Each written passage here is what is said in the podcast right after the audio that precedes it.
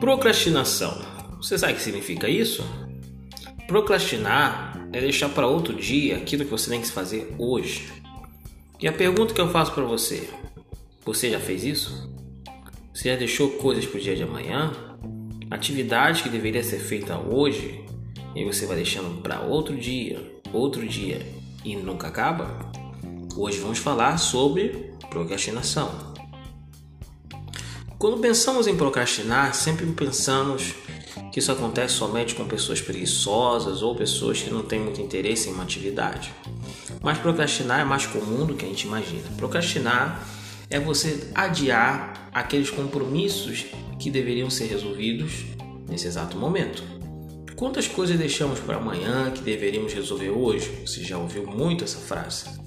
Procrastinar pode atrapalhar muito seus projetos, a construção de um sonho e às vezes deixamos aquilo que deveríamos resolver para outro ou para outro momento, ou porque estamos muito cansados, ou porque não estamos afim de fazer. Então, como podemos vencer a procrastinação? Primeira coisa, começar agora.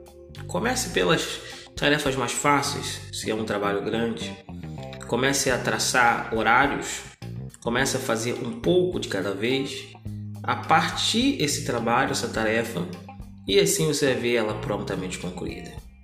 É você também ter uma rotina constante, deixar tudo aquilo que te atrapalha, te entretém e saber que a diversão não vem antes do trabalho. Primeiro, muito trabalho, depois se divirta.